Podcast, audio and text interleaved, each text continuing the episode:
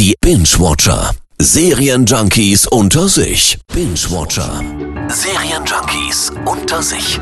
Heute wieder mit Fabian Baron. Moin. Fabian, was hast du uns mitgebracht? Wie wär's mit der Polit-Thriller-Serie Scandal? Die ist zwar nicht neu, aber es gibt sie zum ersten Mal komplett im Abo. Sehr geil. Habe ich bis Staffel 5, glaube ich, alle gesehen.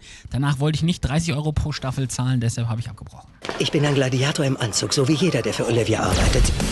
Wir sind keine Kanzlei. Wir sind Anwälte, aber das ist keine Anwaltskanzlei. Wir lösen Probleme, managen Krisen und retten Reputation. Na, wenn du die Serie kennst, können wir den Spieß heute ja mal umdrehen. Um was geht's denn, Per? Ähm, es geht um Olivia Pope, Krisenmanagerin. Sie war Medienberaterin im Weißen Haus. Ich muss jetzt aufpassen, dass ich nicht zu viel verrate. Jetzt versucht sie aber mit ihrer eigenen Firma Probleme rauszufinden, sie auch zu bereinigen, damit sie sich nicht zu einem öffentlichen Skandal, meistens für das Weiße Haus, ausweiten können. Ja, Probleme von mächtigen und reichen Ja. Männern.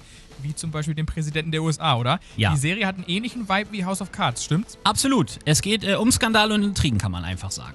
Es wird schwer, es wird schmutzig und es wird persönlich. Wir ziehen in den Krieg. Ja, das Ganze ist nicht weit hergeholt. Die Serie basiert auf der realen Krisenmanagerin Judy Smith.